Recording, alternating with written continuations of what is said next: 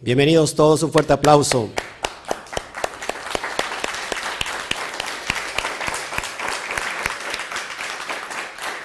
Ah, pero que se escuche, vamos.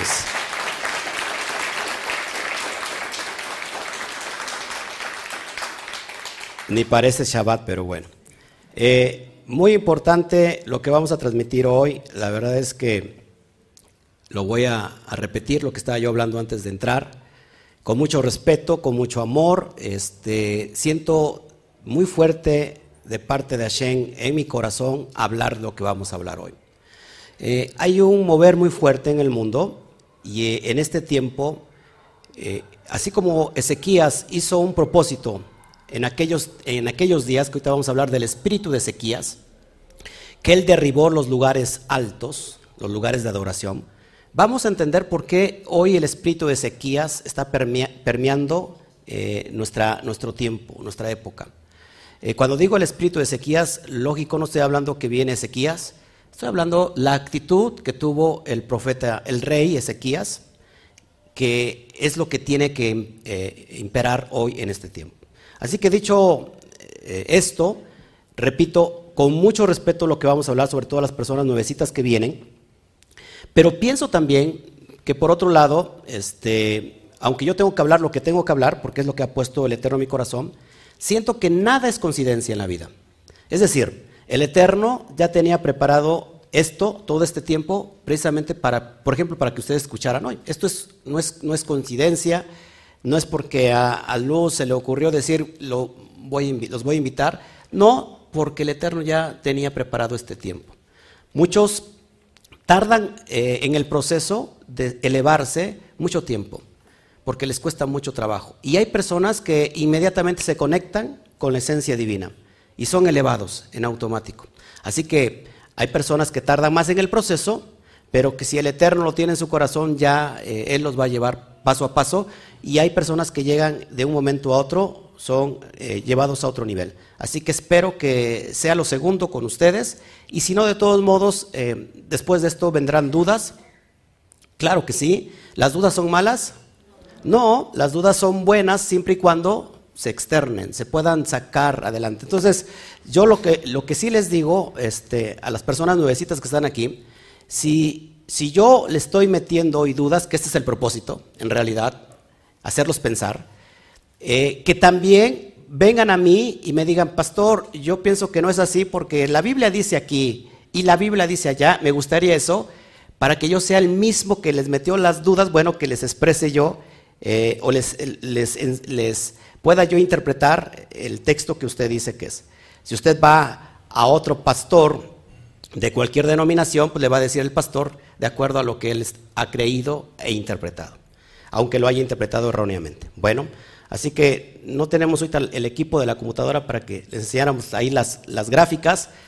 Los que tengan ahí internet, pues lo pueden seguir sobre todo en Facebook para que puedan ver las gráficas. Bueno, vamos a hablar hoy del espíritu de Ezequías. Muy importante que vayamos aclarando todo esto y ya le doy la bienvenida a todos los que están viéndonos en la plataforma de YouTube.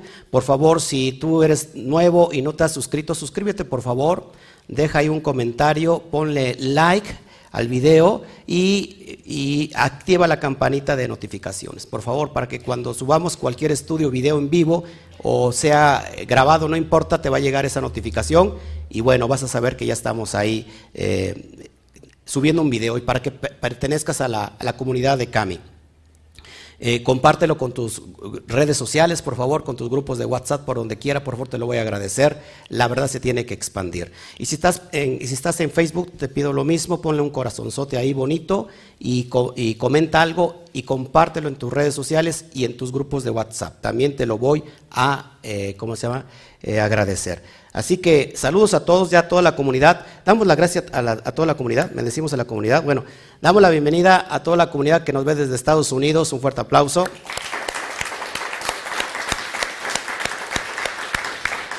A la comunidad de México, también a todo nuestro país. A lo que es Centroamérica y Suramérica, también un fuerte aplauso.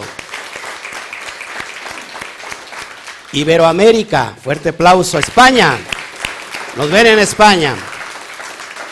Europa, porque nos ven en Alemania, en las partes bajos, los Países Bajos. Shabbat Shalom. Y un fuerte aplauso a Israel, porque también nos ven allá en Israel. Eres Israel. Shabbat Shalom. Las puertas se abren, las dimensiones. ¿Eh? A Cuba, no mencioné a Cuba, ¿verdad? Cuba. Bienvenido, Cuba. Puerto Rico. Es parte de Norteamérica, ¿no? Sí, es parte de, Norteamérica. Bueno, sí, tenemos muchos estudiantes cubanos y, también de Puerto Rico. Bueno, entonces, vamos a meternos en materia, amados hermanos, y, este, y sobre todo vamos a darle un grito de ovación al Todopoderoso, porque hoy es un día especial. Amén. Te adoramos, te exaltamos, te glorificamos, papá. Baruch Hashem. Amén, amén, amén. Bueno, vamos a meternos en materia y hoy quiero hablarles del espíritu de Ezequías. Así que ponga mucha atención Hoy estamos en el día 2 de Tamuz, del mes judío Tamuz. Y te preguntarás, ¿por qué Tamuz? De hecho, Tamuz es una deidad, es un dios pagano. Y, vamos a estudiar un poquito por qué le pusieron a un mes Tamuz, si es un dios pagano. ¿Qué tiene que ver eh, lo pagano con, el mundo del, del Padre que es santo? Absolutamente nada. Pero solamente para meternos en referencia, porque a veces hablamos sin saber lo que conocemos. ¿no? Yo no estoy diciendo que está bien que se llame el mes Tamuz. Tiene un propósito y un porqué. Y eso es lo que yo quiero enseñarte hoy. Que podamos analizar la cultura hebrea, la cultura judía. Y después cada uno saca sus propias conclusiones. Yo lo que trato de ser aquí es como un investigador que, que de una manera es imparcial. Solamente yo soy parcial a lo que es la, fe en el bendito sea, en el Padre, en el Eterno, en Dios, como tú le quieras llamar, en el infinito, el Ein Sof, y mirar las perspectivas de diferentes corrientes.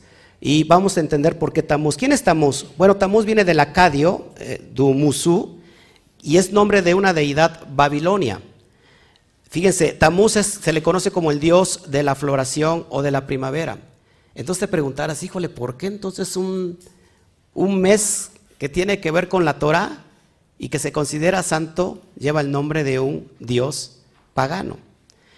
Estamos hoy en el décimo mes del calendario hebreo moderno, según eh, la cultura judía, que comienza su cómputo a partir del mes de Tisri, con la creación del mundo, y bíblicamente estamos en el cuarto mes, según el ordenamiento de los meses que están constituidos en la Biblia.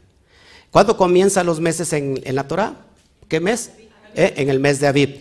Eh, después, este mes también se le cambió el nombre por, por Nisan, exactamente. Así que estamos en el cuarto mes. Fíjese lo que dice el, el segundo libro de Reyes 25.3. En el mes cuarto, el 9 del mes, cuando reció el hambre en la ciudad y no había pan para la gente del pueblo. Así que estamos hoy en, en este mes de Tamuz. Y bueno, Tamuz tiene sus orígenes en los nombres de los meses de la antigua Babilonia, provenientes del idioma acadio, que fueron adoptados por los judíos cuando fueron ahí desterrados, eh, fueron llevados cautivos 70 años, ¿se acuerdan? Así que este, este Dios, que es el Dios del florecimiento, según la mitología babilónica, reinaba durante los tres meses de primavera, Nisan, Iyar y Sibán, mientras que en Tamuz, al llegar el verano, Tamuz moría. Y Ezequiel narra esta, esta historia que, que es impresionante, cómo en el pueblo judío se añoraba a Tamuz que le lloraba las mujeres. Fíjense, vamos a Ezequiel 8:14, búscalo en tu, en tu Biblia. Ezequiel 8:14. Recuerda que te estoy dando una, perspectiva comprensiva para que puedas tú entender por qué el mes de Tamuz. Yo personalmente prefiero llamarlo el cuarto mes de la Torah, no así Tamuz. Si yo digo Tamuz no significa que yo estoy de acuerdo. ¿Estás aquí? ¿Estás conmigo? Simplemente estoy dando las posturas. Ya tienes Ezequiel o Yehezkel 8:14.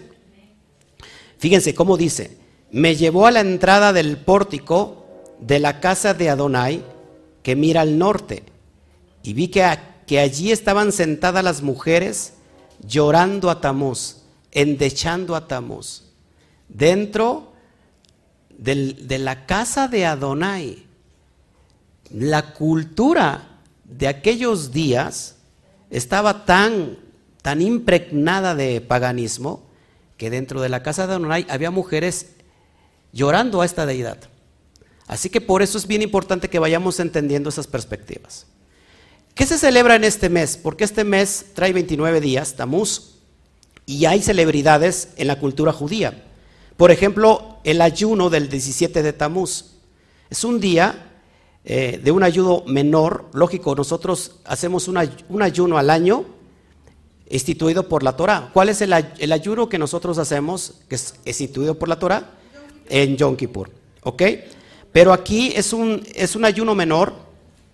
Fíjense, y es el primero de los ayunos enlistados también en la Biblia, llamado el ayuno del cuarto mes, según Zacarías 8:19.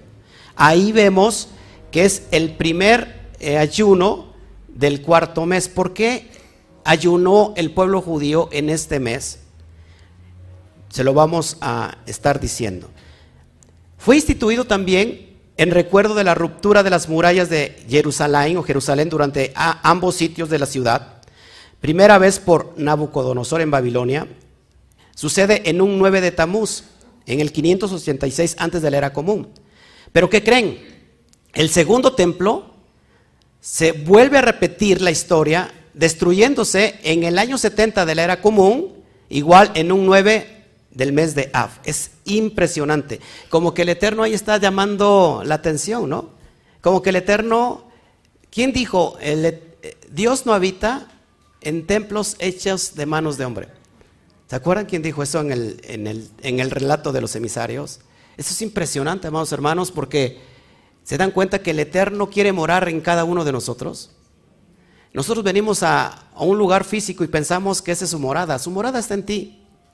Nosotros lo llevamos de aquí para allá. ¿Se acuerda quien decía, a donde quiera que voy, tu espíritu va? Si voy aquí, tu espíritu va. Si voy para allá, tu espíritu está. ¿Quién lo decía? David. ¿Ok? Bueno.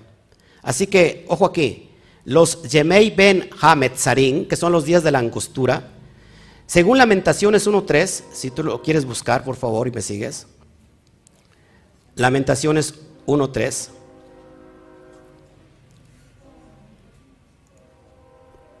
Cuando lo tengas me dices amén, por favor. Recuerden que al último voy a abrir el, chat para las preguntas, para las dudas que estén ahí.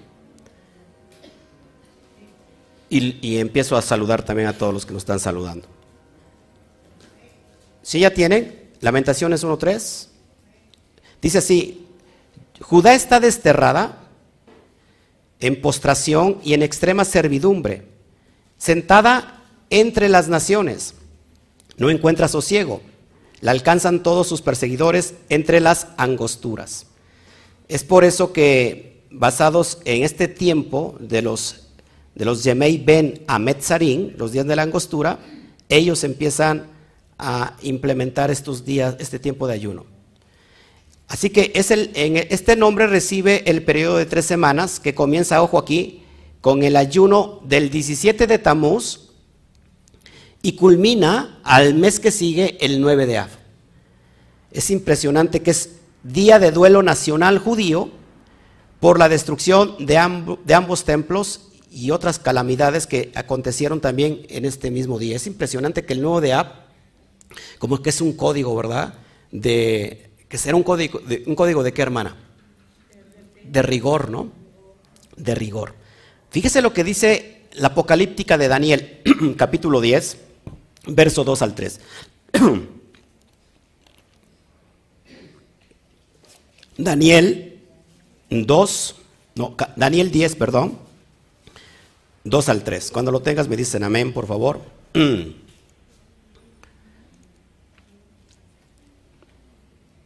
Me dices amén y lo leemos juntos, ¿ya? En aquel tiempo, yo, Daniel, hice penitencia durante qué? tres semanas. No comía alimento sabroso ni carne ni vino entraron en mi boca, ni me ungí hasta el término de estas tres semanas. Así que este término de tres semanas, estamos hablando de los, de, los días de la angostura, inicia el 17 de Tamuz y termina el 9 de Av. Es decir, que este mes que trae 29 días, considerado el cuarto mes bíblico, pero el cuarto judío, el, el mes judío es Tamuz, el mes que sigue es el 9 de Ab, donde suceden estas calamidades que les estoy contando. ¿Será coincidencia? ¿Mm? Bueno. ¿Por qué traigo a colación este mes? ¿Y por qué tengo que hablar de este mes? Porque lo que voy a hablar tiene mucho que ver con lo que estamos tratando hoy. ¿Qué se celebra en el mes de Tamuz aparte de lo que les acabo de contar? Tamuz es el mes del pecado del becerro de oro. Tamuz es el pecado del becerro de oro y lo puse, lo puse desde el principio. ¿Se acuerdan del, pecado del becerro de oro? En hebreo es Egel Asaf. Cuando Moshe baja, está en la montaña y le dice el Eterno, baja porque tu pueblo se ha corrompido. Moshe sube para recibir la Torah 40 días y, y como el pueblo al ver que no venía, ¿Qué, dijeron? ¿Sabes qué? Vamos a hacer un becerro de oro. Un becerro de oro y a las mujeres les pidieron los pendientes también, porque eran, traían mucho oro. Dice los sabios que las mujeres no quisieron. Por eso hoy la mujer es elevada. La mujer tiene que ver con, con la vasija más grande, porque es hembra. El macho da y la hembra recibe. Entonces, esto es bien importante que estoy hablando de las mujeres y las mujeres parece que estoy, estoy hablando mal de ellas. Así están en ese nivel de fe. Sí. Este, bueno, en el pueblo judío a las mujeres, eh, cada vez que es Rosh Hodesh, Rosh Hodesh, inicio de mes, cabeza de mes. Ajá, cabeza de mes, precisamente en honor a lo que ellos no quisieron, eh, o sea, que las obligaron a dar sus pendientes. Así es.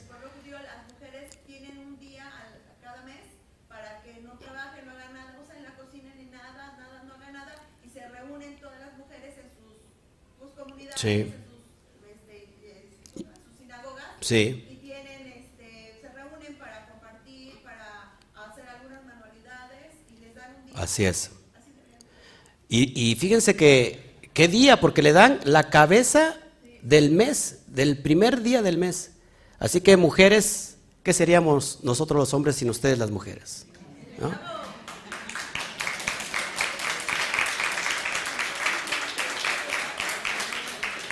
Lo que nos digan, podemos. Y si no podemos, es que no existe. Si no lo inventamos, eso ya me lo estoy inventando yo. Pero Baruch Hashem por las mujeres. La mujer se dice que es el cuello de la cabeza. Se quedó corto eso. La mujer no es el cuello. Por eso la mujer tiene que ver con una área del cerebro. Ya después vamos a meternos de eso. Bueno, estamos en Tamuz. Su nombre actual, Tamuz, ya, ya le dije, tiene sus orígenes en los nombres de los meses de la antigua Babilonia. Y bueno, hablando precisamente del mes de Tamuz, amados hermanos, y hablando de la idolatría, voy a, a partir de aquí, afine sus oídos, y si sus oídos son muy susceptibles a la verdad, y si usted se va a lastimar, porque hay una persona que estaba con nosotros y nos seguía y nos seguía y estaba ahí en la familia y después como que ya no le gustó y me empezó a criticar y a hablar mal de mí y yo le decía, pues si usted se lastima escuchándome, no se haga daño, ¿no? Hay muchos canales usted puede cambiarle e irse a otro lado. Así que, por favor, no quiero herir susceptibilidades, únjase con aceite sus oídos por lo que voy a hablar con mucho respeto, estando aquí los presentes, pero con mucho más respeto al bendito sea, porque Él es el que otorga y bajo esos méritos de su verdad vamos a implementar hoy esta charla. Aquí no se trata de que cada uno, levante su mano, cada uno tiene su verdad. Niurka tiene su verdad. Todo mundo tiene su verdad. Pero aquí no se trata de ¿cuáles son nuestros argumentos? Lo que trato de exponerte simplemente es una investigación muy seria. ¿Por qué hago WhatsApp? Porque pienso que, que la palabra no está peleada con la alegría. De hecho, la Torah nos da alegría al rostro, hermosea el rostro. Voltea a ver el de junto. Dile, wow. Estás brillando hoy como el sol, como casi como Moshe brillas. Se ríen ustedes ingratos, de veras. Además dice la, la Torah, la misma más grande es el amor, amarás a tu prójimo como a ti mismo. Así que si quieres ver al Eterno, lo tienes ahí junto. Porque somos hechos a imagen y semejanza del bendito sea. ¿Sí? ¿Ok? Así que sin ofender a nadie, ni, ni, del otro lado de la pantalla, amados hermanos, les amo. Y vamos a meternos en materia ahora sí. Hablando precisamente de lo que tiene que ver la idolatría, porque este mes es en recuerdo de la idolatría. Ah, perdón, no había dicho eso. Por eso este mes, llamado Tamuz, que tiene que ver con un dios pagano, se le pone el nombre de Tamuz para qué? para que el pueblo no se olvide de la bodazara. ¿Qué es abodazara? La idolatría. ¿Te das cuenta? A veces cuando de primero nos damos, nos enteramos que Tamuz es, es un dios, criticamos, ¿va? Judíos, ¿por qué son tan necios? Y mira, son paganos. Bueno, este mes precisamente es para que no se le olvide a Israel que un día hicieron idolatría. Y basados en eso, como es el mes para que no se nos olvide la idolatría, y aquí todos de alguna manera tenemos idolatría, vamos a hablar de idolatría. En hebreo es abodá zara. Bueno, lo tienes en pantalla y voy a hablar del Nehushtan. ¿Quién ha escuchado esto, Nehushtan? ¿Alguien sabe qué es Nehushtan? Bueno, la serpiente de bronce. Vamos a ver el relato, por favor, y para ello quiero que me acompañes a números 21, del 7 al 9, por favor. Bamidbar, no. Vayikra, ¿sí números? Bamidbar, ok. Números 21, 7 al 9. ¿Qué tiene que ver la serpiente de bronce con el espíritu de Ezequías tiene que ver mucho. ¿Y qué tiene que ver la serpiente de bronce, con Yeshua Hamashiach? ¿Qué tiene? Es una pregunta retórica. ¿Qué tiene que ver Yeshua con la serpiente de bronce? En español, please. ¿Qué tiene que ver Jesús, el Cristo, con la serpiente de bronce? Es una pregunta. ¿Qué tiene que ver? ¿Qué tiene que ver con el espíritu de Ezequías? Porque Yeshua se compara con la serpiente de bronce. Pero aquí vemos un grave problema de comprensión porque el serpiente está haciendo alusión a algo negativo, a algo malo. Lo que se presenta en el huerto del Edén es una serpiente. En hebreo es Nahash. Pero ¿por qué el Mashiach tiene que estar conectado con una serpiente? ¿No es como algo ilógico? No es, o sea, si alguien ha escuchado esto por primera vez, dijera, esto es, esto es una blasfemia. Esto es algo que es ilógico. ¿Sí iba a decir algo? Iba a cargar nuestros pecados. Para la persona que no entiende, este pasaje, que ahorita lo vamos a leer también, que viene en Juan, como que le quiere pasar de largo, porque no entiende. Y esto no lo estoy diciendo yo, lo está diciendo el propio Yeshua. Y vamos a ver lo grave que está pasando y que como pasó también en, antaño, en la antigüedad, hoy se está volviendo a repetir. Vamos, ya tienen números 21, 7 al 9. Dice así. Y el pueblo fue donde Moshe y dijeron, hemos pecado porque hemos hablado en contra de Adonai y en contra tuya. reza Adonai para que él aleje las serpientes de nosotros y Moshe rezó por el pueblo. Hablo del contexto. ¿Qué está pasando ahí en ese relato? El pueblo había, había sido sacado de la esclavitud egipcia, llevado rumbo a la tierra prometida. El pueblo vio milagros, señales, maravillas. Caía el maná, sus ropas no se gastaban, había una lumbrera en la noche que los calentaba, había una nube que los protegía del sol, era algo sobrenatural. Y en la primera oportunidad que el, que el novio se está preparando para casarse con la novia, Israel se mete con su amante, con su ex, en una noche de copas, una noche loca se mete con su amante y es cuando Moshe Rabenu baja y tira las tablas de la Torah y mueren tres mil personas. Y después el pueblo se empezó a quejar, a quejar, a quejar, a quejar. Diez veces se quejaron. Se dice en la cosmovisión judía que la creación fue hecha por diez expresiones. Y lo vemos en el rato de Génesis. Diez expresiones fue hecho todo lo que conocemos. Diez plagas. Diez quejas. Ojo aquí porque tiene que ver mucho con lo que te voy a enseñar hoy. Queremos, Moshe, para esto nos trajiste a morir en el desierto.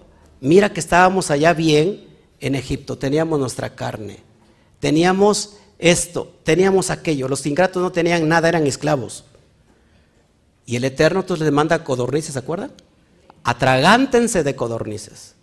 ¿Y qué pasó? Que hubo, mucha mortandad, se les salía hasta por las narices. Quedó verso y sin esfuerzo. Y esta no es la excepción y dicen, ¿sabes qué? Nos hemos quejado. Y en el desierto había serpientes que los empezaban a picar, a morder, y estos morían. Eran serpientes qué? Venenosas. El verso 8. Verso 8. Y Adonai le dijo a Moshe, haz una serpiente. Aquí en el original dice fiera, una serpiente de fuego. En, traducido lo tiene serpiente de bronce. En el, perdón, en el original es una serpiente fiera, una serpiente de fuego. Eh, el Eterno le dice a Moshe, presta tantita atención, le dice a Moisés levanta una serpiente de bronce y ponla en una vara y acontecerá que cada uno que sea mordido cuando la vea vivirá. Y uno se queda, cuando no entiende, se queda así. ¿Qué es esto? Voz de Adonai diciéndole a Moshe, levanta la serpiente. ¿Cuál es el símbolo de la medicina? Una serpiente en una vara porque es medicina. De aquí sacan el símbolo de la medicina. De hecho, en, culturas como India hay, hay, una creencia que se llama el kundalini. El kundalini es una, supuestamente es una serpiente que está en la base de la nuca y cuando se suelta baja a través de la columna trayendo sanidad. Y la gente empieza a hacer espasmos, empieza a revolcarse. Eso se ve mucho en la cristiandad increíblemente. Pero vamos a estar descifrando esto, porque cuando nosotros no conocemos la interpretación, el sistema de interpretación de cómo se tiene que extraer o comprender el texto bíblico, nos vamos a quedar siempre en lo literal. Así que aquí no hubiera ningún grado de comprensión, porque de hecho, literalmente no lo hay. Nos tenemos que ir a dónde? ¿A qué interpretación? Al Sot, a la profundidad. Es más, nos saltamos el, remes, nos soltamos el derash y nos vamos al Sot. Aquí es para comprenderlo en el nivel Sot, en el nivel profundo, en el nivel secreto. ¿Ok? Repito nuevamente el verso 8.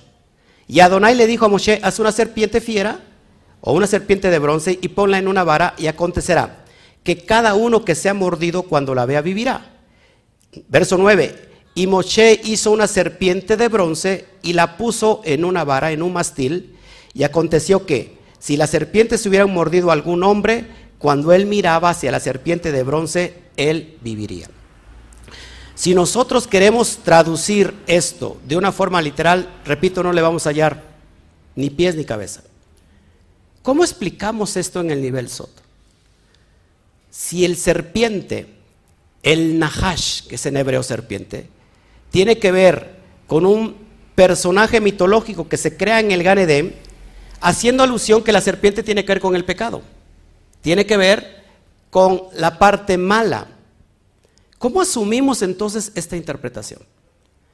Así que cuando nosotros leemos en hebreo, nos sorprende que en el texto hay una abundancia de silencios y silbidos. Por ejemplo, Nashach. Nashach significa morder. Nahash significa, significa serpiente. Nehoshet significa bronce. ¿Te cuenta como el porque es como la serpiente. Pero aquí es un juego de palabras que tiene que y que va a conectar con la parte más elevada que es el Sod. Así que, precisamente hablando de la idolatría, ¿qué es la serpiente de bronce? ¿Qué representará la serpiente de bronce? Así como te lo pongo otra vez en pantalla, como lo estás viendo ahí, ¿qué representará esa serpiente de bronce montada en un mastil, en una vara?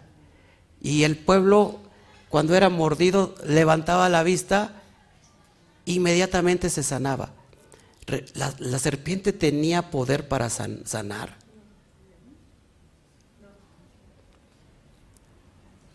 ¿Por qué, el Eterno dijo que no nos hiciéramos imágenes de talla, ni lo que está en los cielos, ni debajo de los cielos? Que no tuviéramos imagen. ¿Por qué Él manda hacer una imagen de algo negativo y que luego esa imagen sanara? Si hoy nos catalogamos en este tiempo, para muchos las imágenes sanan. ¿Estás conmigo? ¿Debido a qué? A una incorrecta interpretación. La serpiente de bronce simboliza el ídolo egoísta. Fíjense, ¿por qué estaba muriendo el pueblo? ¿A consecuencia de qué? ¿O por medio de qué? De las mordidas del serpiente. ¿Pero por qué? ¿Por qué estaba recibiendo el pueblo ese castigo? Por su rebeldía, por la idolatría. Ojo aquí, conectamos entonces la interpretación Sod. Cuando el pueblo veía, o la persona que era mordida por la serpiente, veía la serpiente de bronce, la serpiente de bronce, de bronce significaba, acuérdate de tu idolatría. Arrepiéntete de la idolatría. Esto no es una, no es una cena verdadera, esta es una recreación para que puedas entender el sentido sodi del alma. Arrepiéntete. Entonces, ¿qué significa la serpiente? Ojo aquí, el ídolo egoísta. Cuando la persona veía la serpiente, se recordaba que era egoísta, que había pecado, que había transgredido a través de la idolatría. Así que esa serpiente lo que representa es el Satán. ¿Hablamos hace ocho días del Satán? Pero no es ese Satán, ese personaje mítico que crea Roma. El Satán es un adjetivo. ¿Todos aquí? Entonces, la serpiente tiene que ver con Satán. ¿Qué significa el, Satán en el nivel Sot? El Yetzer, el Para los que no saben hebreo, Yetzer es simplemente la carnalidad. A través de la carnalidad, a través de ese Yetzer Hara, significa inclinación al mal, el pueblo pecó, levantando un becerro de oro, un ídolo. Recuerda, amados hermanos, que todos los elementos tienen que ver con el alma. El desierto, ¿qué es el desierto en sí? Es el proceso de, purificación del alma. Así que, ojo aquí, Es como si pudiéramos eh, interpretar que la Torah nos está tratando de decir en ese, en ese lapsus, en ese pasaje, mira, está simplemente hecha de bronce, ¿por qué te inclines ante ella? El ser humano, no sé por qué tiende a diosificar todo. Tiene la fe en un elemento que es material, tiene la fe en una imagen, y que si el ser humano no ve algo tangible, entonces no puede creer en eso. Entonces el ser humano crea su propio Dios. Eso fue lo que pasó con el becerro de oro. ¿Por qué? Porque no creían en un Dios que no se pudiera ver. El pueblo de Israel estaba acostumbrado a qué? A ver a dioses manifestados en qué? En imágenes. De hecho, el mismo faraón era un dios en sí mismo. Y tenía muchas deidades. Las diez plagas son para hacer, hacer mofa a las deidades que tenía Egipto. Y el ser humano, y ellos estaban tan acostumbrados a eso, y dijeron, bueno, ¿vamos a creer en qué? No lo podemos ver. Tenemos que hacernos qué? Una imagen. Eso se llama idolatría. Más directo. Esa serpiente de bronce se hizo que para que cada vez que alguien viera se acordara de que transgredió al Eterno la Torah haciéndose un Dios ajeno, un ídolo de oro. ¿Cuál era el propósito? Que esa persona, al recordarse qué pasara, hiciera qué? Teshuvah. En hebreo, Teshuvah, en español significa arrepentimiento genuino. Eso es lo que significa. Haz Teshuvah. Entonces la serpiente de Moshe pareciera decir entonces que el ego es meramente un ídolo. Por eso le digo que todos de una manera somos egoístas. Cuando nosotros tratamos de elevarnos, de exaltarnos a nosotros mismos de cualquier manera, estamos creando un ídolo de nosotros mismos. ¿Cuál es el propósito, amados? Que ese ídolo tiene que morir. Y entonces vamos ahora sí con el, lo que esta charla le he puesto como el espíritu de Ezequías, porque eso es impresionante. Quiero que veas la pantalla, bueno, si no la estás viendo aquí, pero los que tienen teléfono, que te, que te quede reflexionando en esa, en, esa, en esa imagen. En ese momento, o en este tiempo, reflexiona tantito. Como ya te expliqué la, interpretación SOT, esa serpiente simplemente es un medio. ¿Cuál es el medio? ¿Cuál es el propósito de ella? ¿Cuál es el propósito de ella? ¿Eh? Reconocer que fuiste idólatra. Ese es el propósito. Reconocer que, fuiste que fuimos idólatras reconocer que nos tenemos que, que hacer morir el ego y que si yo hago hacer morir el ego, entonces voy a vivir. Ahora, ya viendo la interpretación, ¿quién en su loca cabeza va a decir, vamos a adorar a la serpiente? A ver, levánteme la mano. Levánteme la mano. ¿Quién en su loca cabeza dice, pues yo sí es para adorar a la serpiente? Nadie, ¿verdad? Aquí nadie entendería eso en automático. Pero les voy a enseñar, establecido en el fundamento de la Torah y del texto del Nuevo Testamento, que esto, sí, el medio lo vieron como un medio idolátrico. Y que se repite, que ahorita lo vamos a ver, en el tiempo del rey Ezequías, pero lo peor es que se está repitiendo en el siglo XXI.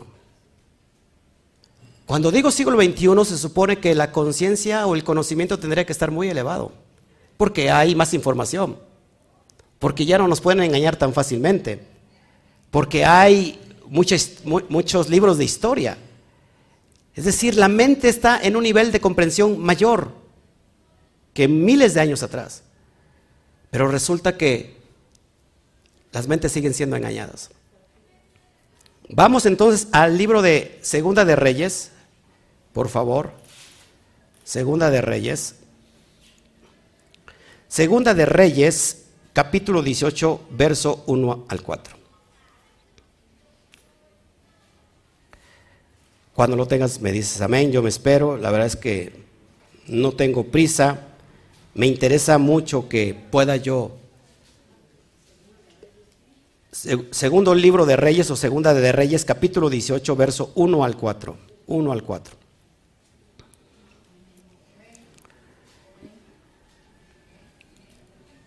Primero, ¿alguien sabrá qué significa Ezequías? En hebreo es Hisikya o Sikhiyahu. Hisikyahu. Significa mi fuerza es Adonai. O Adonai ha fortalecido. ¿De dónde viene nuestra fuerza? Del Eterno. ¿Podrá, podrá ¿Podremos recibir la fuerza de un ídolo? ¿De una imagen? Entonces Ezequías tiene un código.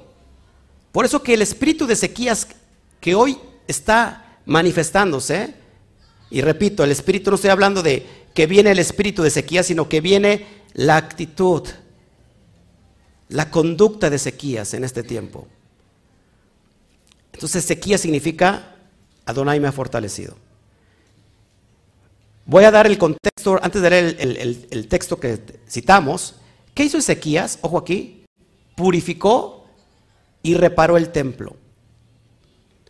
Su padre fue malvado ante los ojos del Eterno y todos los reyes anteriores fueron, hicieron lo malo delante del Eterno. Viene Ezequías, viene Ezequías y purifica y repara el templo. Eliminó ciertas imágenes del mismo, de lo que, lo que tenían ahí adorando. Una de ellas es la serpiente de bronce. Reformó también eh, el sacerdocio y él hizo un esfuerzo por centralizar el culto y destruyó todos los santuarios locales, Bamot, todos los lugares altos que estaban ya en, la casa eh, del sur, esos cultos idolátricos, todos los derrumbó. Y vamos a ver cómo dice el texto. Por eso hoy estamos anhelando que esa actitud de Ezequías esté en, este tiempo y de hecho lo está.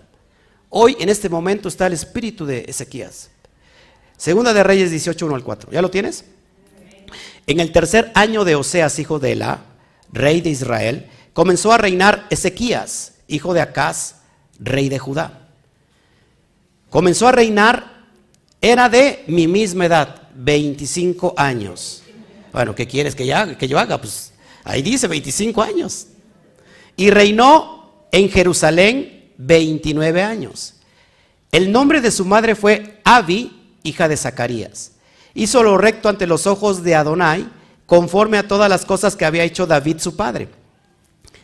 Él quitó los lugares altos y quebró las imágenes y cortó los símbolos de acera. Ojo, fíjate cómo se adoraba a esos dioses paganos. El pueblo judío adoraba. E hizo pedazos, ¿la qué? La serpiente de bronce que había hecho Moshe. ¿Por qué? Dice, porque hasta entonces le quemaban incienso los hijos de Israel y la llamó Nehushtan, serpiente de bronce. ¿Qué hizo el pueblo judío? Que esa serpiente que era para un medio en sí, de que el pueblo se arrepintiera de su idolatría, hiciera teshuva y dijera no vuelvo a ser idólatra, ¿qué pasó con el pueblo? La levantaron como una imagen de idolatría. Y no dice el texto, pero me imagino que entonces al quemar, ¿qué es quemarle incienso? Prácticamente adorándole y, me imagino que el pueblo iba, la veía y, creía que era sanada. Imagínate eso a los ojos de Adonai a los ojos de Hashem. ¿Es aberración? Mira, aquí Betlehem hasta se está comiendo las uñas. Dice, ay, nanita, nanita. ¿Es aberración? ¿Es abominación? Es la más grande abominación que existe. Todos aquí estamos. Lo que viene es lo difícil. Eso es lo difícil. Porque tristemente se vuelve a repetir la historia. Se ha levantado la serpiente de bronce para un medio. Y resultó que ese medio terminó siendo el fin, el propósito, adorando a la serpiente de bronce. ¿Quién es la serpiente de bronce en este momento? El ídolo. el becerro de oro más grande que existe en la actualidad es una potestad tan fuerte que es muy difícil derrumbar. En la cristiandad, cuando hablo de la cristiandad, sobre todo me refiero a Roma. Roma, la, iglesia católica es la madre de todas, de todas las hijas. Más de 40 mil denominaciones cristianas. Todas pertenecientes a la filial de Roma. Todas. O sea que los hermanos, es más, los, los evangélicos dicen hermanos separados, se, están diciendo que son separados de ellos. Lo digo con mucho respeto, amo a mis amigos cristianos, de hecho tengo en mi, en mi página de Facebook muchos, muchos pastores que son cristianos, no son mis amigos, bueno, pero me enviaron la solicitud y ahí están. Así que con mucho amor a todos mis conocidos cristianos, es con mucho amor porque yo no tengo nada contra ellos. Simplemente estoy relatando algo que es bíblico. Pero con mucha tristeza lo digo, que dentro de las raíces hebreas, dentro de la fe hebrea, los que han salido del cristianismo y que hoy se creen más santos que cualquier otro judío,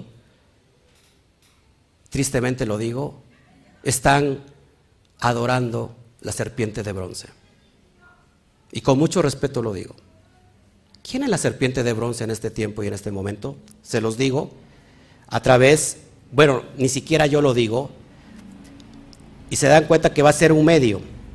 Vamos al libro, a uno de los libros del Nuevo Testamento, el libro de Juan, capítulo 3, que esto es bien importante que lo entendamos, amados. Bien importante, el libro de Juan, Déjenme buscar aquí en el código real porque es bien importante que lo entendamos. Estoy hasta sudando frío, ¿eh?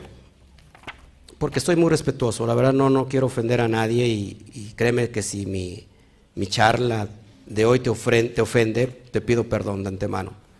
No es, el, no es el propósito ofenderte, la verdad. Mi propósito en realidad es que, que pueda entrar en ti un, el análisis. Voy a, voy a leer, bueno, el, capítulo 3. ¿Se acuerdan qué pasa en el capítulo 3? ¿Se acuerdan? ¿De Juan? Se, se, le aparece a Yeshua Nicodemo. ¿Quién era Nicodemo? Un parush. ¿Y quién es un parush? es un doctor de la Torah, alguien que conoce la Torah y que conoce la interpretación. Pero quiero irme al texto, un parush, que significa fariseo. Acuérdense que el término fariseo no es negativo. Yeshua era un fariseo. Fariseo solamente, solamente el parush tenía la posibilidad de interpretar la Torah, nadie más. Entonces, Nicodemo. Voy a leer el texto de versículo. ¿Se acuerdan cuando este Nicodemo se acerca a él y decirle, sabes que nadie, nadie que no tenga el espíritu de Adonai puede hacer las señales que tú haces. Así que tú eres, tú eres hijo de Adonai, por las señales que tú haces. O sea, Nicodemo lo estaba reconociendo la autoridad que tenía en el Ruach Kodesh, a Yeshua el, el Mashiach, ¿sí? Bueno, y le dice, ¿sabes qué? Voy a leer el texto, vamos a leer desde el versículo 1 para que entendamos el contexto. ¿Y por qué el grave error de no entender el texto y quererlo interpretar literalmente como le pasó a Nicodemo? Repito, Nicodemo era una persona preparada en la Torah, era un conocedor de la Torah. Dice así, había un hombre, déjenme poner así mis, mis lentes, estoy perdiendo la vista, es algo natural, ¿no? 25 años, sí, sí tienes razón, estoy, estoy en lo contrario. Es algo antinatural, 25 años y perdiendo la vista ahora, de veras. Voy a mirar el, serpiente, ¿no? Dice así, había un hombre de los fariseos que se llamaba Nicodemo, un principal entre los judíos. Ojo aquí, un principal significa que era un líder. Este vino a Yeshua de noche y le dijo, rabí. Es decir, cuando le dice rabí, le está llamando maestro. Lo reconoce como un maestro.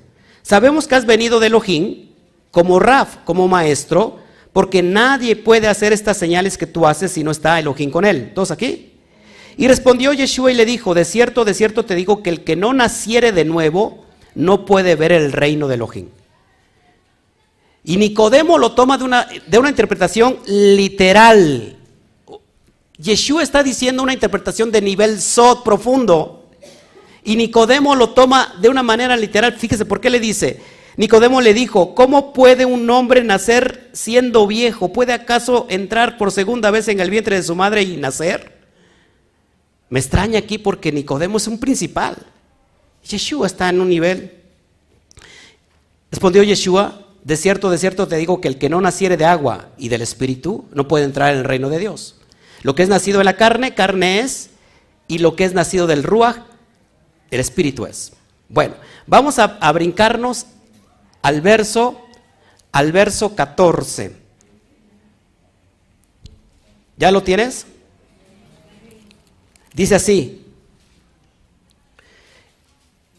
y como Moisés levantó la serpiente en el desierto, ¿estás leyendo? Así es necesario que el Hijo del Hombre sea levantado. Verso 15, para que todo aquel que en él cree no se pierda, mas tenga vida eterna. Lo voy a leer en la versión código real, porque le da el énfasis correcto. Nuevamente, verso 14 y 15 en el código real dice así. Y como Moshe levantó la serpiente en el desierto, así es necesario que el Ben Adán sea levantado, el Hijo del Hombre, para que todo el que creyendo en él ponga por obra sus dichos, tenga vida eterna. Por favor, quitando la interpretación literal, porque ya he dado la clase de cómo se tiene que interpretar el texto, y que Nicodemo se quedó out, ¿quién me puede interpretar este texto? ¿Por qué Yeshua es, va a ser levantado como el serpiente? ¿Qué tiene que ver Yeshua con lo malo? Y yo creo que Nicodemo se quedó casi como ustedes. A ver, Luz.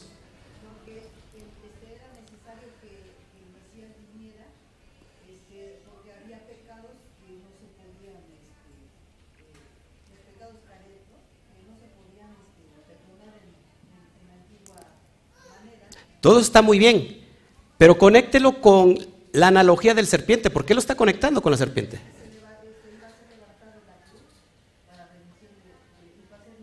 ¿Pero qué relación tiene con la serpiente?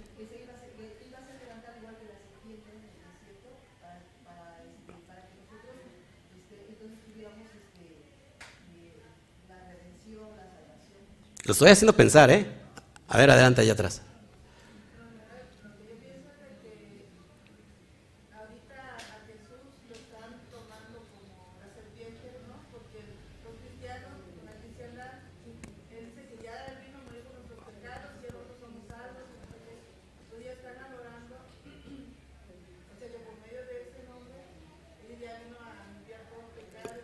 Ok, sí, sí, está eh, toda la razón, pero ¿por qué la conexión con el serpiente? Ya les dije la analogía, lo que significa la serpiente. Ahora apliquémoslo, lo estoy haciendo pensar. A ver, este, hermana.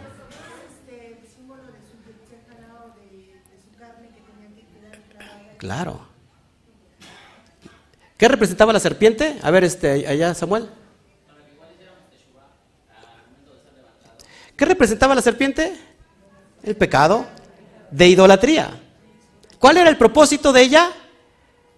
Que nos diéramos cuenta que al ver esa serpiente en ese mastil, que así tendríamos que estar nosotros clavando el, pecado, la carnalidad, el, lo mal que hay en nosotros. Cuando no entendemos esto, terminamos interpretando cualquier cosa. ¿Qué hizo Adán en el Edén? Dicen los sabios que al desobedecer las instrucciones directas de no comer de ese árbol y Java lo, convence, al cometer ese pecado, en el hombre que era en ese momento, tenía la parte divina del alma, incontaminada, al cometer ese pecado y esa transgresión, se introdujo el mal dentro del hombre. ¿Cuál es el trabajo a partir de ese momento? Que el hombre tiene que estar apartando de él el mal, tanto interiormente como exteriormente. Yeshua vino para darnos ejemplo de cómo apartar el mal de nosotros. El mal de nosotros es el Yeter Te lo digo en otras palabras. El mal de nosotros es el Satán. Mucha gente le echa la culpa al diablo, como lo habíamos, hablado ocho días. Pero una vez escuché dentro de la cristiandad que no hace falta el Satán, basta con la propia carnalidad de cada uno de nosotros. El Satán es el, Satán es el que divide, ¿no? Y le echamos la culpa al diablo, es que dividió la iglesia. ¿Qué, cuál diablo? El que dividió la iglesia es, tu, parte de ego, de orgullo, como vamos a ver la, la paracha de Coraj. Coraj es una semblanza del orgullo, de la rebelión. Entonces, amados hermanos, el detalle está, y qué bueno que me están entendiendo, porque Yeshua dice que va a ser levantado, y acá pongo la imagen del Jesús, el Cristo, y lo digo así porque no tiene nada que ver con Yeshua, el Mashiach. Jesús el Cristo terminó siendo una imagen, como lo ves en pantalla, donde esto que era un medio salvífico, que al ver esa cruz, ese madero colgado, la persona de, de Yeshua significaba que ahí tenía que estar crucificado nuestro ego. La gente no entendió y terminó adorando el medio. Y no terminó entendiendo el propósito. Lo mismo que le pasó a Nicodemo. Y hoy, este propósito que de Yeshua, que es legal, que es santo, que es perfecto, la gente lo terminó malinterpretando y hoy se le está quemando incienso a la serpiente de bronce. Por eso es importante que venga el espíritu del profeta Ezequías para derribar los lugares altos, los lugares de adoración. Esto que les estoy enseñando en pantalla es la más grande abominación de todos los tiempos y estamos insultando el trabajo del Sadik. Estamos ensuciando, enlodando la imagen de nuestro Mesías. Impresionante, vamos hermanos, porque ahora, si nosotros no tenemos la interpretación SOT, y acá te lo voy a estar demostrando, muy importante, porque cuando tú no, entendemos esto, podemos argumentar muchas cosas, muchas cosas. Pero aquí hay un código. Diga conmigo un código. Ya mucha gente sabe que siempre digo códigos, porque la Torah está llena de códigos. ¿Sabes que tu, tu propio cerebro es un código? Por eso tenemos consciente, subconsciente e inconsciente. Impresionante lo que te voy a decir. Ahora, fíjate, tenemos una interpretación SOT muy profunda. ¿Qué tiene que ver Mashiach con, con el serpiente? Esta es una alusión realmente. Mashiach, en hebreo, ¿qué significa en español Mashiach? Ungido. Nahash, serpiente. Ojo, acá viene el código. Como lo ves en pantalla, la palabra Mashiach, ahí lo puedes ver en tu pantalla de tu teléfono. El valor de la gematría tiene 358. Mashiach tiene 358. ¿Pero qué crees? Nahash, serpiente, igual tiene el valor de gematría, es idéntico, 358. Tenemos en Mashiach la letra Men, Shin, Yud, Hei, Het, perdón, 358. Vale la Men 40, la Shin 300, Yud 10 y Het 8, 358. Nahash, Nun, Het, Shin, Nun 50, Het 8 y Shin 300, 358. Esta es una parábola. Esta es una alusión directamente al alma. ¿Qué tiene que ver con la interpretación sol? Sot, perdón, con lo más profundo de nuestro ser que es el alma. Cada uno dentro de nosotros tenemos el bien y el mal. ¿Cuál es el trabajo? Estar separando de nosotros el mal. El mal es el yeter la inclinación hacia el mal. El hombre siempre tiende a irse hacia el mal. En la cristiandad se nos enseñó como la carnalidad. ¿Qué, tenemos, ¿Qué tiene que hacer el hombre para no inclinarse hacia el mal, hacia el mal, tiene que inclinarse hacia el bien. Yetzer Atov. Tiene que tener el Yetzer Atov, la inclinación a lo bueno. Cuando te inclinas a lo bueno, estás desechando de ti lo malo. Así que es una alusión directa al Sot que cada uno de nosotros tenemos a Mashiach o tenemos a Nahash. Uno decide ¿Qué vive dentro de nosotros? ¿El Mashiach o el Nahash? Así que, amados hermanos, lógico que esto no lo sabíamos cuando estábamos en la cristiandad. Lo desconocíamos por completo. ¿Por qué? Porque no conocíamos el sistema de interpretación. Pero ahora que te estoy demostrando, no es otra cosa que tiene que ver con tu alma. Y, fíjate, esto es bien importante por lo que sigue para, para que me acabes de entender. ¿Ok? Viendo todo esto, este esquema, pues después de dos mil años, hoy estamos viviendo la misma historia. ¿Qué haría hoy el Eterno? ¿O qué está haciendo hoy el Eterno? ¿Tú crees que lo que estamos predicando hoy y enseñando, crees que viene de una mera coincidencia? ¿No crees que son los planes directos del bendito sea? Oiga usted, el COVID fue plan del Eterno. ¿Sabes a cuántas personas les habló en la cuarentena que no se, ya se volvió más, ya un año llevamos? ¿Sabes a cuántas personas les habló en esa cuarentena tan larga? ¿Sabes a cuántos pastores Adonai les habló en esa cuarentena tan larga? A muchos. Y muchos de los que están aquí son parte de ese proceso. El Eterno usó el rigor usó el rigor para hacernos entender que estamos mal. Trajo rigor, destruyó los templos. Yo no habito ahí, yo quiero habitar dentro de ustedes. Y en la humanidad sigue siendo lo mismo, repitiendo lo mismo. ¿Por qué? Porque se da cuenta que ni siquiera entonces las personas que se creen creyentes y que se creen eh, espirituales han leído la Biblia o si la han leído, les ha pasado por alto porque la han interpretado de una manera literal. Y hoy se, se siguen repitiendo los mismos errores. Y esto suena muy, muy, muy fuerte. Porque Yeshua fue levantado con el propósito de que al verlo, en realidad nos arrepintiéramos de nuestros pecados. No para adorar al serpiente, a la serpiente de bronce ¿Por qué? Porque dentro de las raíces severas también se le considera como el Dios mismo. Eso es idolatría. Ahora, muy importante esto que viene. ¿Te das cuenta que en el relato que vamos a ver aquí en Lucas, te lo digo, para que lo vamos a Lucas 23, no solamente hay una cruz, hay tres cruces. Cuando lo tengas me dices amén. Lucas 23, versículo 32 en adelante. Lucas 23, versículo 32 en adelante.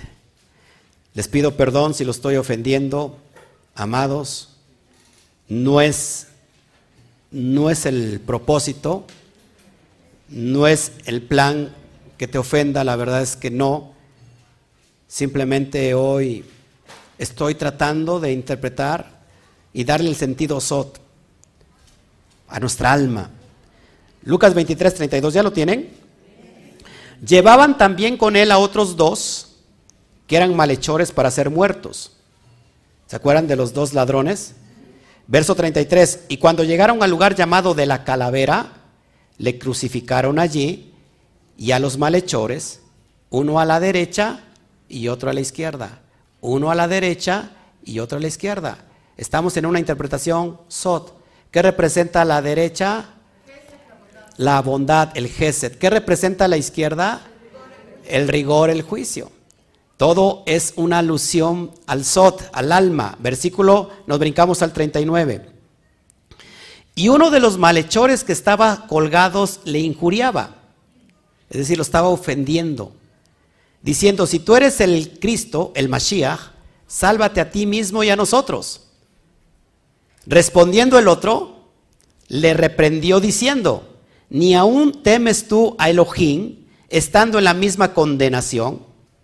Verso 41, nosotros, a la verdad justamente padecemos porque recibimos lo que merecieron nuestros hechos, mas este ningún mal hizo.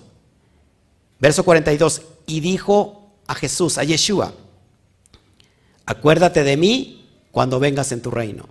Verso 43, entonces Yeshua le dijo, de cierto te digo que hoy estarás conmigo en el paraíso.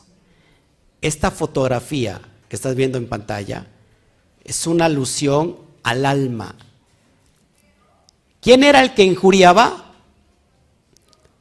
¿Cómo lo interpretamos en el Sot?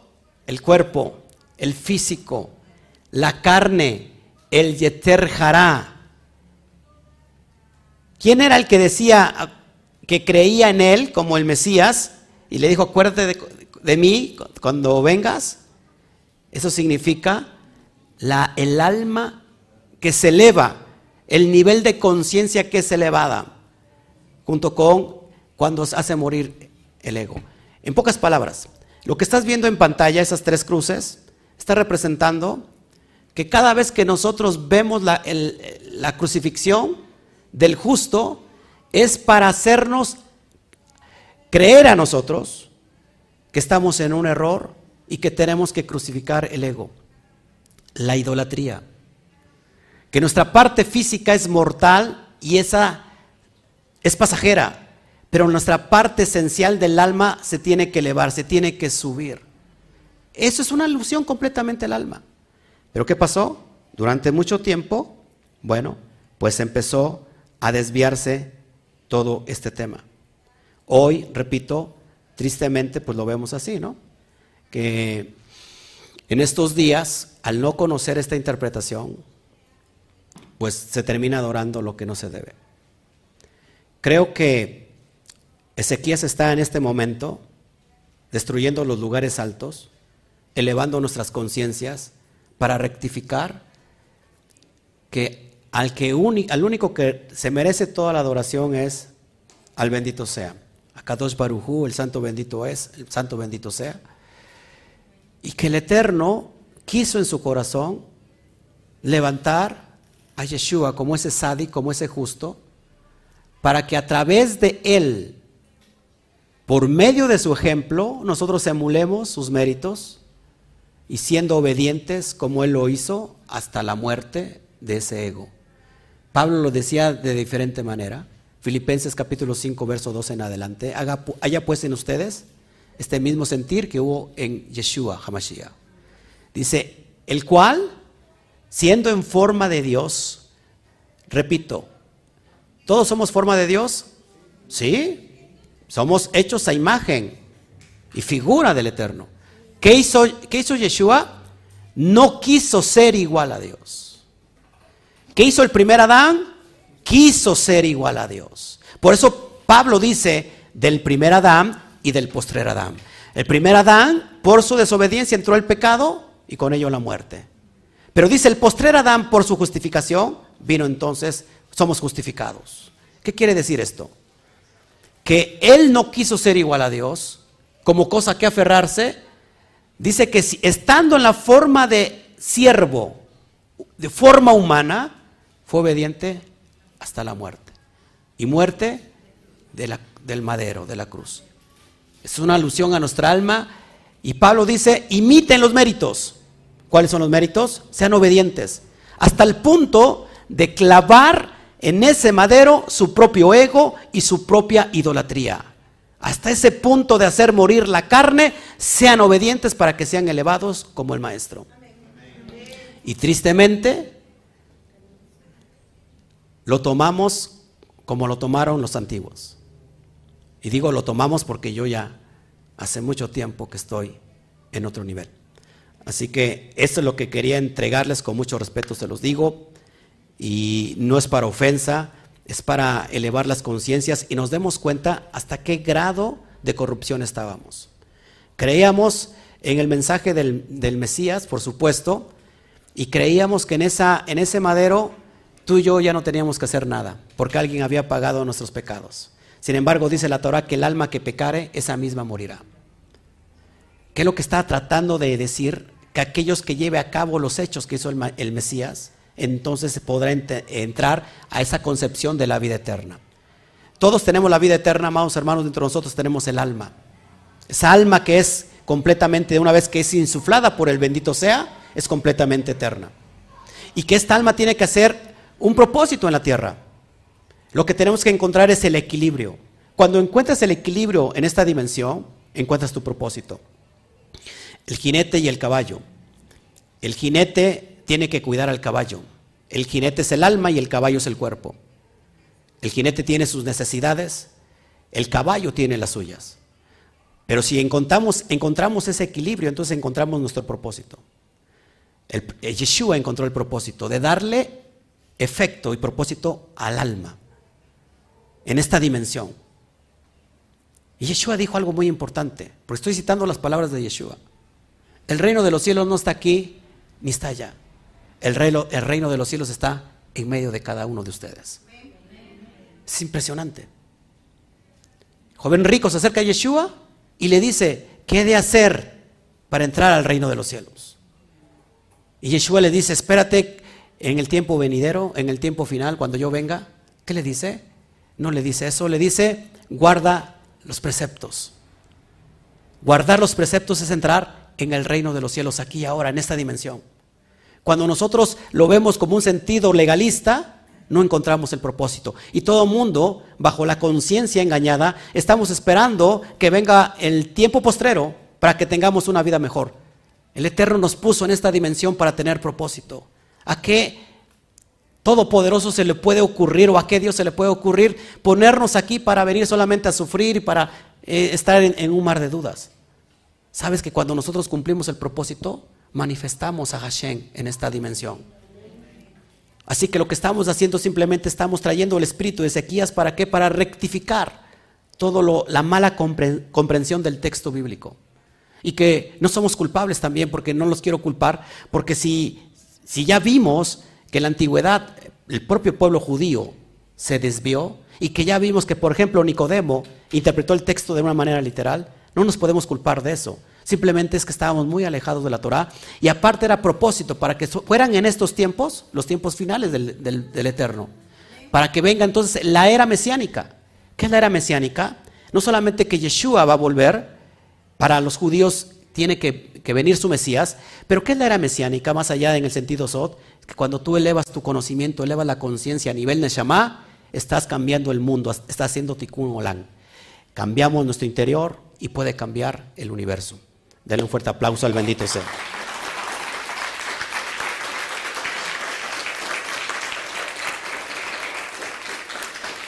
Ahora, si hubiera alguna duda, si me puede ayudar por favor en el, en el chat, en el chat de Facebook, en YouTube. Si hubiera algunas preguntas aquí, con mucho gusto, ahí está el micrófono.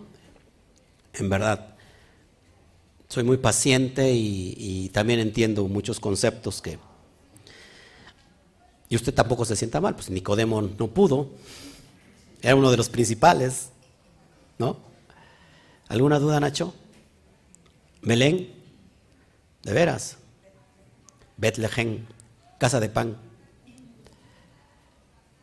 ¿No? ¿Ninguna duda aquí? ¿Me ayudan en el chat?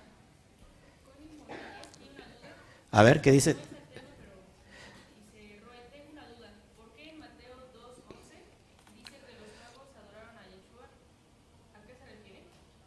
Bueno, ese es el detalle, amados hermanos, que cuando nosotros no interpretamos completamente el texto, para ni eran magos, ¿no?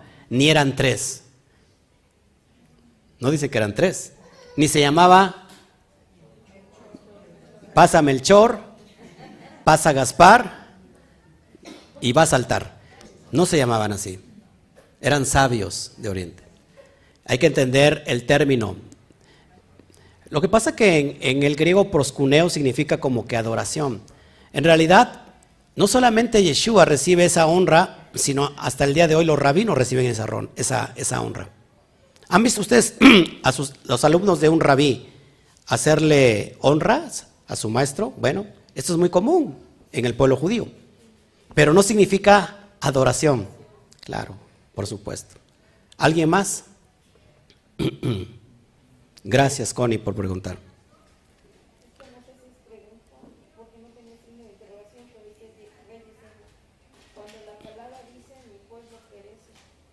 Cuando mi pueblo, cuando la palabra dice mi pueblo perece por falta de conocimiento, exactamente. Eh, ¿Qué es el conocimiento? Lo que nosotros le llamamos la, elevación de la conciencia. Conciencia tiene que ver con el conocimiento. ¿Dónde adquirimos el conocimiento? En la Torah, en los códigos. Entonces, yo siento que este tiempo es un tiempo de refrigerio. ¿Por qué? Porque lo estamos haciendo descansar, de esas cargas tan pesadas, porque terminamos echándole la culpa a todo mundo de nuestros eh, errores. Eh, eh, Roma crea un personaje llamado el diablo y se nos hizo muy fácil, ¿verdad? Echarle la culpa al diablo de todo lo que nos pasa. Por el momento funciona. La psicología hace eso, ¿saben? La psicología te hace una regresión para que vean dónde estuvo el trauma. Y entonces la persona entiende dónde estuvo el trauma y termina echándole la culpa a la persona, a su mamá, a su pariente, lo que sea. Por el momento la persona se siente bien, pero viene tiempo después que ahora se siente doblemente mal porque ahora ya terminó echándole la culpa a alguien más. En el cristianismo es como algo psicológico porque ahora hay que echarle la culpa al diablo de todo. A un ser mítico que no existe tal como lo presenta la Iglesia Católica. ¿Existen las fuerzas del mal? Por supuesto que existen las fuerzas del mal. Pero la, culpa la tiene el diablo y como hace ocho días lo dije, hacemos al diablo omnipotente. Hacemos al diablo omnisciente. Hacemos al diablo, por supuesto, omnipresente. Esos son los méritos del, Todopoderoso. Hacemos del diablo como el enemigo de Dios. El Eterno no tiene enemigos, si no, no fuera Dios. Así que cuando nosotros entendemos que la culpa de lo que estamos viviendo es por parte de nosotros y entendemos que lo que tenemos que arreglar nos toca a nosotros, porque alguien dice, alguien me robó mis pertenencias, mi riqueza, mi familia, y le voy a arrebatar al diablo lo que me robó. Total, Yeshua cumplió todo. Y estás esperando algo que precisamente Yeshua dijo todo lo contrario, que hicieras lo que Él te enseñó a hacer. Y cuando entendemos eso, amados hermanos, vamos, podemos avanzar. ¿Por qué? Porque ahora me doy cuenta que el que tenía que estar clavado en ese madero es una alusión a mi propia carne que tiene que estar clavada constantemente. Yeshua lo dijo de una manera diferente. Todo aquel que quiera venir en pos de mí, niéguese a sí mismo y tome su cruz. En otra, en en, otra versión paralela dice, muera cada día. ¿Qué significa eso? ¿Es literal? ¿Has visto usted a, a los cristianos literalmente cargar una cruz ahí y andar con una cruz bien pesada. Bueno, para algunos son su suegra, ¿no? Pero para otros, sí, agarra una cruz de madera y la carga. Y luego realmente se crucifica ahí. ¿Por qué no lo hace? Y, y muere y está muriendo ahí. ¿Por qué no lo hace? Porque se sabe en automático que es algo literal. Que, es, que eso no es algo literal. Por supuesto, y que el maestro nos está enseñando algo espiritual. Significa que hagamos morir el ego. El ego es el faraón. ¿Sabe que todos tenemos un Egipto? Todos tenemos un faraón. ¿Qué es nuestro Egipto? El cuerpo. La religión es el exilio. Pero Faraón es el corazón endurecido que no permite que tú te leves. Y Yeshua dice, hagan morir el faraón. ¿Cómo se hace morir al faraón? Muriendo cada día. ¿A qué? Al yeterjará, a la carne. ¿Para qué? Para que viva el, espíritu, el alma. Pablo también lo decía de otra manera. El hombre viejo está muerto, ese hombre que estaba viciado. Ese ya murió. Ahora vivamos en la gracia. ¿Podemos pecar porque estamos en la gracia? En ninguna manera. ¿Cómo veremos de pecar si ya hemos muerto al pecado? ¿Qué es esto? Una alusión que la parte mala del serpiente tiene que morir. Así que cada uno de nosotros, cuando no nos hacemos responsables de lo que hacemos, estamos llevando el Nahash dentro de nosotros. Usted mismo es Satán para sus propósitos. Satán significa adversario, el que se opone, y lo estudiamos hace, ocho días. Así que si, si hay algo que se opone a tu propósito, no lo puedes alcanzar, es tu, es tu misma actitud, y ese es Satán. Por eso la alusión de el Nahash o el Mashiach. ¿Qué es lo que está pesando más en ti? ¿Nahash o Mashiach?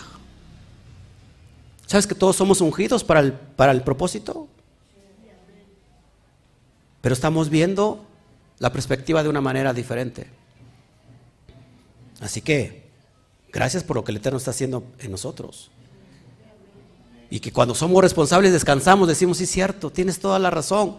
Me había fijado solamente en la cosmovisión religiosa. Cada religión te da como que tus, las reglas para que tú puedas tener éxito en la vida. Y resulta que nunca terminas teniendo éxito en la vida. Y tu alma anhela la verdad. Por eso tu alma es elevada y entonces entiendes que todo lo que es religión es esclavitud. Y que nosotros no estamos para vivir en Egipto, estamos para salir de Egipto. Y para eso necesitamos a Moshe. ¿Qué, qué representa Moshe? La Torah.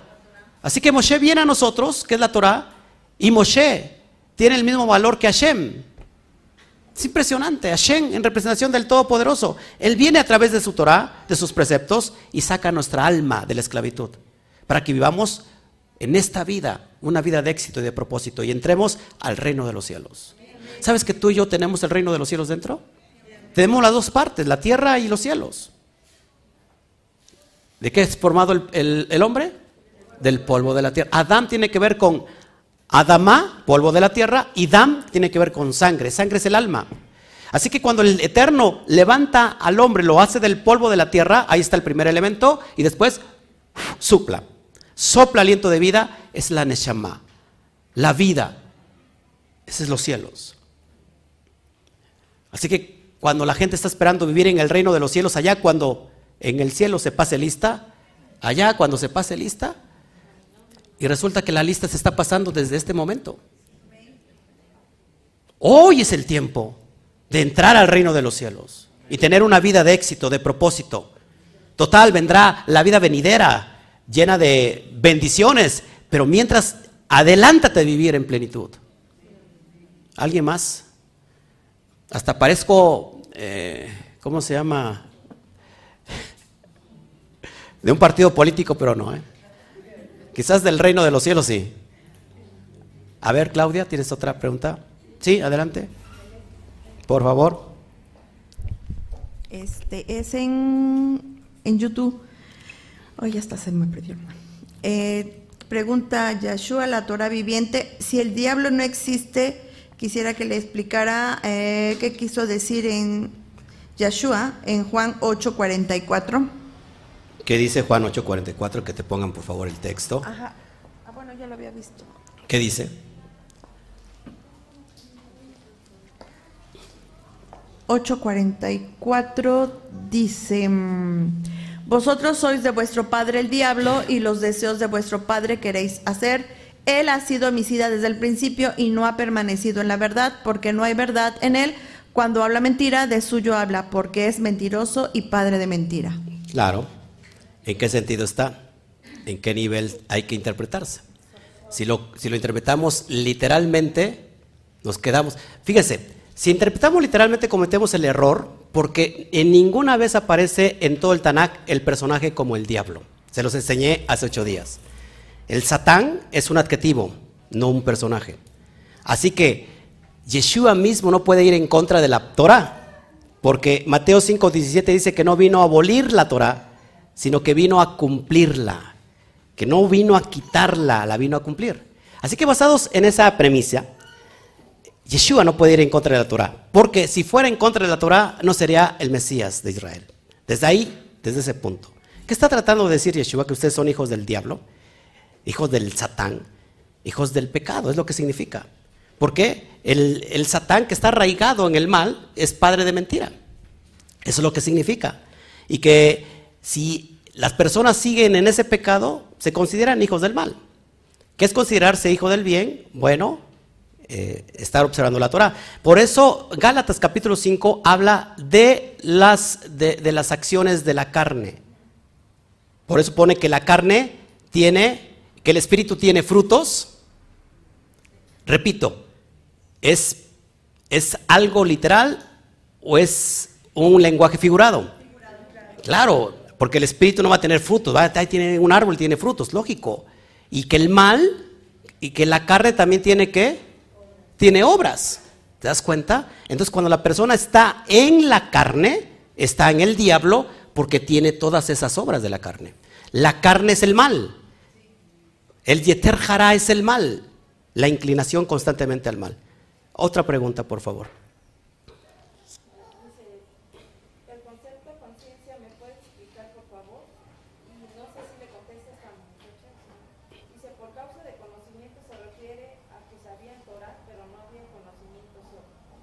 Claro, la conciencia es.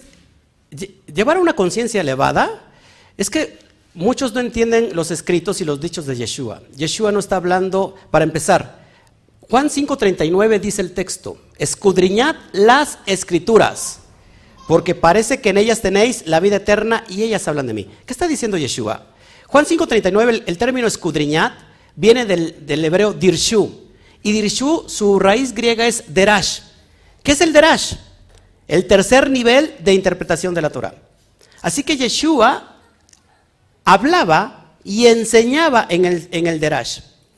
Cuando no, no, sabemos ni papa de lo que es el Derash, nos quedamos cortos. Derash es la parábola.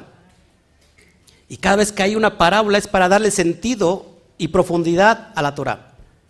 Cosas que no se pueden explicar tan fácilmente, Yeshua las hace de una forma sencilla utilizando una parábola.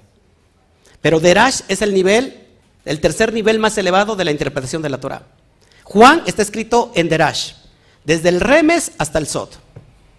Así que cuando venimos a Juan nos pasa como a Nicodemo. Y claro, hay conceptos que no se han escuchado en el cristianismo, va como conciencia, como materia, como energía. Y al final de cuentas todos somos una energía. No de repente se ha dado toques, sino porque sea tan corriente, sino que hay, hay tanta energía ahí, ¿no? Sobre todo en los días de calor. Yo le he dado besos a mi esposa y saca chispas. Entonces digo, aquí hay un fuego, ¿no? Poderoso. O de repente se va a acostar y en la sábana no encuentra esa estática. Sí, porque somos energía. La bendición es una energía, todo lo que mueve al mundo es una energía. Pero como no hemos escuchado esos términos, se nos hace muy religiosos, ¿verdad? Como que va contra lo religioso. ¿Por qué? Porque vivimos en un concepto todavía de exilio. En Egipto estamos todavía. Pero sí, la verdad, elevar la conciencia es elevar el conocimiento. Pablo lo decía también de otra manera, que todos tenemos la mente del Mashiach. ¿Qué es tener la mente del Mashiach? El nivel en el estado superior del alma, que es la Neshama. Y dice Pablo hasta que todos lleguemos a la estatura del varón perfecto. Repito, es que Yeshua tenía una medida y que digamos, mide un 80 y bueno, yo tengo que llegar a esa estatura. ¿Es algo literal o es algo figurado? ¿En qué sentido está hablando? Claro que está hablando en un sentido sot porque llegar a la estatura del maestro, es decir, llegar a este nivel de conciencia elevado que tenía sobre los preceptos de la Torah. Es lo que significa. ¿Alguien más?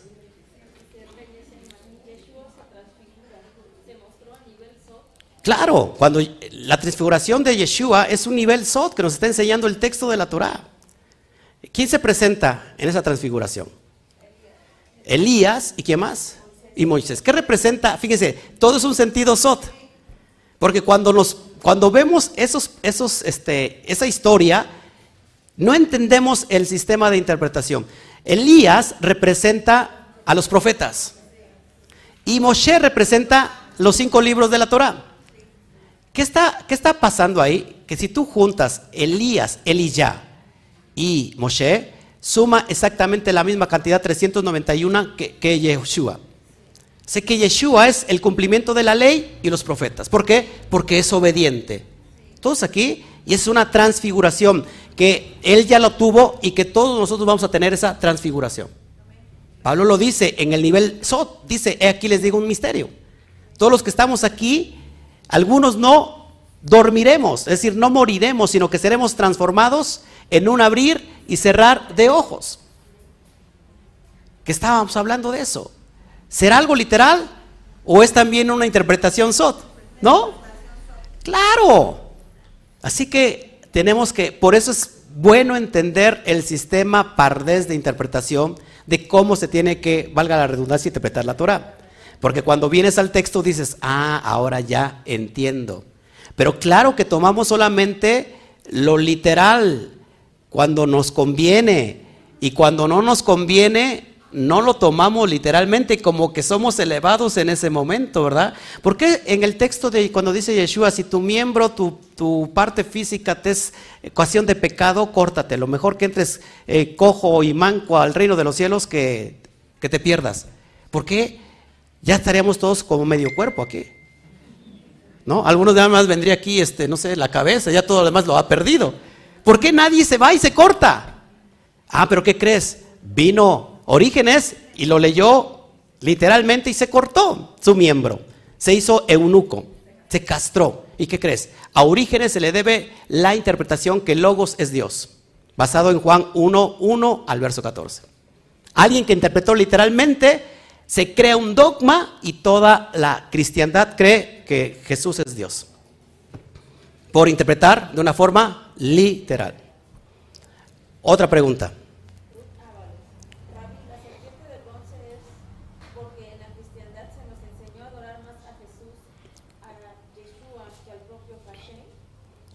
Bueno, pues creo que toda mi temática fue hablar sobre el tema, lógico. Se, eh, se adora el medio, se terminó adorando el medio que, era un propósito, ¿no?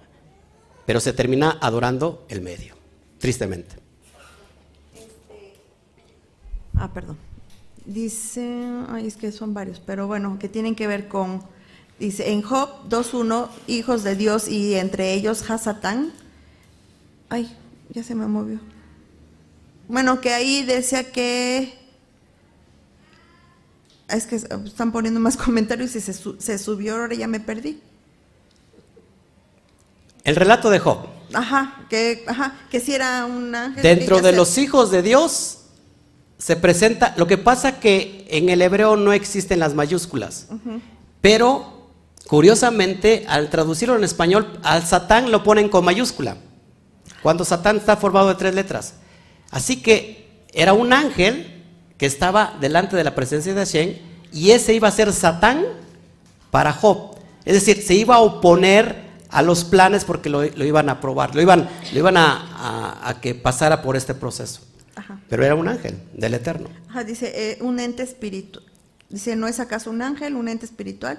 Dice, esto me confunde lo que Claro, pero el, Satán es un adjetivo, es un propósito. Y además, lo voy a confundirlo más. Si él cree en el diablo como tal, pues ¿qué crees? El propio Eterno le está diciendo que es su propio hijo. Y además es enviado por el Eterno. Sí. Así que te confundo más.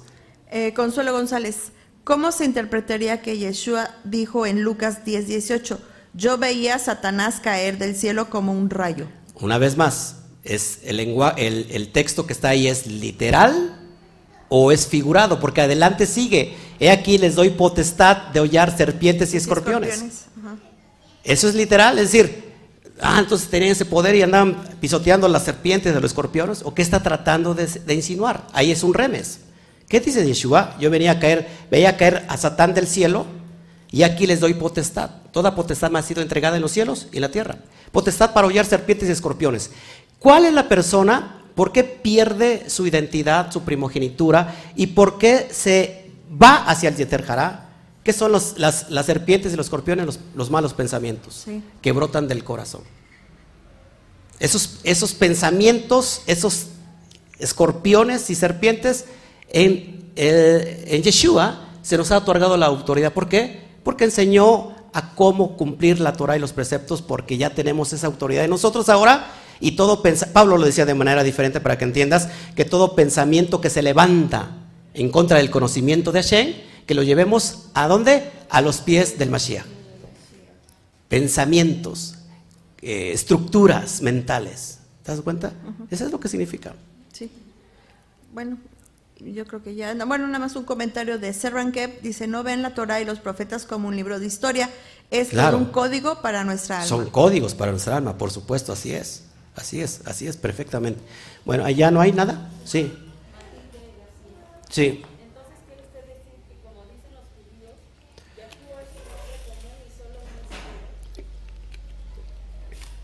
Que como dicen los judíos, que qué, que, que, que, que Yeshua es un hombre común y solo un mensajero, jamás he dicho eso. Al contrario, Yeshua lo que dije que es un ser superdotado, elevado, en una dimensión espiritual tan alta que nadie lo ha tenido hasta el día de hoy.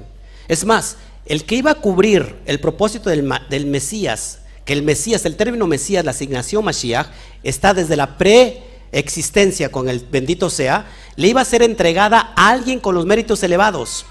Es más, más elevado que Moshe Rabenu. ¿Quién cumple ese propósito? Solamente Yeshua. No hay otro hasta el día de hoy con esa dimensión, ni lo habrá, porque solamente Él vino a cumplir ese propósito. Pero es un reflejo de que nosotros tenemos que emular sus, sus, sus méritos de obediencia a la Torah. Así que no hay otro ser elevado. Eh, Yeshua, eh, aparte, también tiene que ser un mensajero, porque trae el mensaje de la Torah.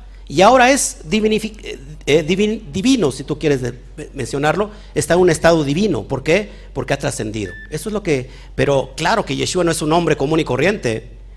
No, claro, eso es, eso es il- ilógico. Yeshua es el Mashiach, para que me entiendas. Así que a lo mejor no, no escuchó bien, ¿no? Pero sí, no jamás. Lo que tratamos es de dignificar la imagen de nuestro rabí. Porque la imagen de nuestro rabí fue pisoteada, fue ensuciada por el dogma de Roma. Lo insulció y- y lo sigue escupiendo. Se sigue crucificando nuevamente su imagen cada vez que se ha tomado mal. ¿Por qué? Porque vino Roma y lo quiso tomar y crea un Cristo, un Cristo romano que no existe en la perspectiva judía. No existe. Y entonces se termina dignificando su imagen. ¿Qué estamos haciendo hoy? Dignificando su imagen. A través de la rectificación de los textos, bien interpretados de la Torah. Amén. Una más y me voy.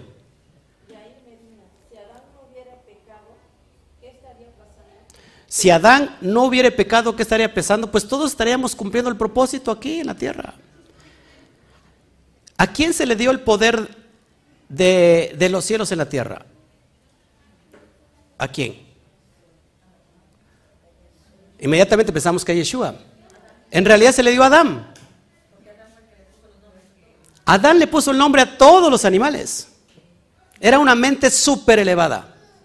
Se le dio el poder, la potestad. Dice, ¿cuál es el propósito del hombre? Sojuzgar la tierra. Tener autoridad sobre la creación. Es un estado completamente elevado. ¿Qué hizo? Lo perdió. ¿Quién lo recuperó? Yeshua. Baruch Hashem. ¿Cómo vamos a estar hablando mal del maestro? ¿Cómo vamos a estar hablando mal de Yeshua? Contrario. Todo lo contrario. Lo comprendemos mucho mejor ahora. Y ahora, claro que se nos hace difícil porque no nos queda pretexto ya. Porque decía, ah, es que solamente Dios lo puede hacer, yo no. ¿No? Ah, es que solamente lo hizo porque es Dios. Claro que se hizo hombre, ¿no? Pero tenía su parte divina y esa parte divina creo, eh, cumple todos los mandamientos. Pero ¿quién puede cumplir todos los mandamientos? Estás en un grave error. Él mismo nos enseñó que tenemos que cumplir los misbot. Son códigos, ¿qué, quieres que te diga? Ya, otras dos y, y me voy, ¿eh? porque yo sé que sí va a causar todo este tipo de, de dudas. Sí. Entonces, solo para reafirmar, cuando Satanás se dice que Yeshua vio caer a Satanás del cielo, quiere decir que el Yetzer Hara cayó en el hombre. Pues sí, es una alusión, si lo quieres aplicar así, el Yisrael vino y, se, y, tomó un lugar que no tenía que tomar. Además, acuérdense que a partir de que, que entró el mal en Adán, este que era eterno, ¿qué pasó? Murió. ¿Cuántos murió? ¿Cuánto, cuánto tiempo vivió Adán?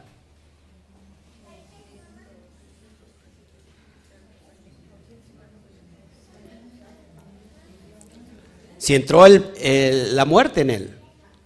¿Qué, está- qué es esto? Una alusión que el hombre, fíjate cuántos años vivía antes el hombre. y que se fue reduciendo. Hoy, un promedio de 70, 80 años y el hombre muere. Primero muere espiritualmente y después, lógico, los años de vida son muy cortos. Ese estatus de divinidad, porque todos aquí tenemos una parte divina, ¿o no? El alma es divina. Además el texto lo dice. Somos hechos a imagen y semejanza de Hashem. Ahí sale el Elohim en nosotros. Es eterno. Pero ese estatus lo perdimos. O más bien lo perdió Adán. Yeshua lo vino a recuperar. ¿Qué pasó? Te preguntan, pastor, que si, como dicen, si Yeshua no es Dios, entonces ¿cuántos tronos hay? ¿Dos? Si Yeshua no es Dios, ¿en cuántos, en tronos hay? Hablando de la Trinidad, ¿no? Hablando de la Trinidad. De hecho, cuando el libro de hecho narra que Yeshua está sentado en el trono del Padre, ¿eh? ¿Qué dice? A la diestra del Padre. No habla de un trono, que está a la diestra del Padre. Pero una vez más, en la profundidad Sot, que es la diestra, el Gesed, la bondad. ¿Sí? A veces digo que queremos interpretar curiosamente lo literal cuando no es literal. ¿Otra pregunta? Santiago Vega, ¿por qué las escrituras se tienen que interpretar de diferentes maneras? Por eso es que hay muchas doctrinas y religiones diferentes. Así es. Precisamente porque no, no comprendemos la exégesis de interpretación, creemos que todo lo que dice es literal, o porque alguien lo mencionó y se crea un dogma de algo que no existe. Como por ejemplo, Orígenes. ¿no? Por decir, y Orígenes es un padre de la iglesia. ¿Y qué me va a decir la iglesia cristiana? Dice, es un padre de la iglesia católica, pero también es un padre de ustedes porque ustedes están creyendo la ideología que él impuso. Marción del Ponto, ¿qué tienes en tu Biblia? Levanta tu Biblia, el Reina Valera. Ahí, ahí tienes la ideología de Marción del Ponto. ¿Quién es Marción del Ponto? Un hereje que le llamó al Dios Todopoderoso del Antiguo Testamento, le puso el nombre del diablo. Y al Dios del Nuevo Testamento le puso el nombre de Jesús. Y tu Biblia dice Antiguo Testamento y Nuevo Testamento. Y en el Nuevo Testamento, según él, pone San Mateo, San Marcos, San Lucas, San Juan. ¿Cuál es el Sam? ¿Qué tiene que ver con el Sam? La santificación que le da Roma a los santos. Y en ese Sam lleva dinero. Haz de cuenta que una iglesia hoy que tenga el nombre de un santo, esa iglesia le tiene que reportar al Vaticano ganancias por ese santo. Pero sin- embargo te sientes muy espiritual y dices, vamos a abrir el libro de San Mateo. La pregunta es, ¿por qué si el santo de los santos, el hombre más santo que podemos catalogar en el Nuevo Testamento es Yeshua, ¿por qué no se le dice San Jesús? ¿O por qué no se le dice en el Antiguo Testamento San Isaías, San Jeremías, San Sansón? ¿Verdad que no existe eso? Y no lo sabemos, pero Marción del Ponto viene en el año 130, perseguido por la Iglesia Católica como hereje. ¿Y qué crees? Roma adopta la herejía de Marción del Ponto. Y tristemente hoy la cristiandad tiene dentro de Marción del Ponto y no lo sabía. Y lo digo con mucho respeto porque yo he visto a, iglesias muy, muy educadas y, muy amantes de- de lo santo y con mucho respeto e inclinación. Cuando abren la Biblia, hasta ellos la, la realidad honestamente lo hacen y- y reverencian y dicen, amado, vamos a, a leer el libro de, de San Mateo, por ejemplo. Pero no saben ellos que hay una herejía. ¿Te das cuenta? Entonces es importante que hoy el, el espíritu de Ezequías está, está tirando los lugares altos. Y a lo mejor después de este mensaje voy a ser menos popular. Pero aquí no se trata de ser popular, se trata de estar diciendo la verdad. Claro, la cruz es adorada. Pero eh, la cruz sin, sin la imagen es adorada dentro del cristianismo, ¿no? Y la cruz con la imagen es adorada en el catolicismo. Exactamente lo mismo. Y sale del concilio de Nicea, por supuesto. Última pregunta. Salen varias, yo sé que está interesante el tema. Yo les dije ayer, seguimos pelando la cebolla, sigamos, si- seguimos quitándole las cáscaras a la cebolla, todo el mundo me dijo que sí. Así que yo, yo soy obediente y seguimos adelante. ¿Qué, qué quieres que te diga? Y si no, si quieren, pues, no sé, nos dedicamos a hablar de otras cosas y ya, para que no, no lo hago yo pensar a usted. Otra pregunta. Rabino Akiva, ¿dónde habla en la Torah acerca del Mesías? Shalom. Es un tema muy importante, porque, híjole, es que, ¿dónde habla la Torah acerca del Mesías? En el sentido sot, en todo, en toda la Torah. En el sentido literal, en la Biblia, en, perdón, en la Torah, en los cinco libros de, Moshe, solamente cuando Moshe menciona en, en Deuteronomio 18, verso 16 en adelante, que levantará, Moshe dice, les levantará un profeta como yo en medio de ustedes, en medio de los hermanos de ustedes, de la congregación. Este líder que venía, que es el Mesías. Pero curiosamente, amados hermanos, el término mesiánico inicia a tener, relevancia en el año cerca del 300 antes de la era común. Antes de eso no se creía en el personaje mesiánico. Pero sin embargo, en el códigos, por supuesto que en todos los códigos de la Torah, de los cinco libros de Moshe, ahí está escrito sobre el Mesías. Por eso el Mesías le dice, las escrituras hablan de mí en sentido de códigos, por supuesto. En todos, en muchos lados, en muchos, pero en muchos lados. En códigos habla del, estado mesiánico. ¿sí? Es más, cuando se crea en, en, en, en Bereshit, en Génesis 1.3, hay un código. Elohim, Bayomer Elohim, Yehior, Beyehior. Y dijo Elohim, sea la luz, y fue la luz. Y la luz, ¿cuál luz estamos hablando, no? Porque más adelante se crea el sol, la luna. Esta, esta luz, dicen los sabios, es el término Mesías. Es el código de Mashiach. Ahí es la luz escondida. Repito, asignación, que tiene que venir a vestirla alguien que es preparado y ungido para ese propósito. En este caso se da con Yeshua el Mashiach, un hombre súper elevado. Otra.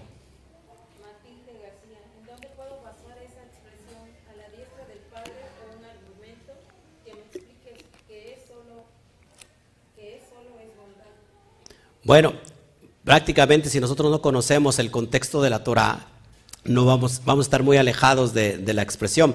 Y, te lo dice Hebreos. Hebreos te dice a la diestra del Padre. Y la diestra, ¿con qué saca? Ojo aquí, digo son códigos. A veces si nos encerramos en lo religioso, ¿con qué saca el Eterno a Israel de Egipto? Con su diestra. La diestra, siempre que vemos diestra, que es la yud, es la acción de beneficencia, de bondad hacia, hacia nosotros. Por su parte es el rigor. Cuando nosotros no conocemos el contexto eh, judío, vemos que Metatrón, que muchos confunden que Metatrón es Yeshua. Metatrón es un ángel y que ese ángel cumple el propósito del rigor. Entonces es considerado como el Satán y él se sienta a la izquierda. Por eso Hebreos hace énfasis en este conocimiento y dice, él se sienta a la derecha. No confundan. O sea, que el Mesías, su propósito es traer la bondad del Padre. Pero la izquierda es traer el rigor del Padre. Todo viene de Él. Todo fluye de Él. Yo creo el bien y creo el mal. Isaías 45 lo dice. Pero bueno, la última de aquí, de los que estén aquí, porque ya contestamos muchos en, en nivel virtual. Habrá una pregunta con todo gusto. De veras, yo la contesto. Las personas nuevas, sobre todo. ¿Habrá una pregunta? ¿Sí? ¿Sí? Perfecto. Aquí, las personas que también nos visitan.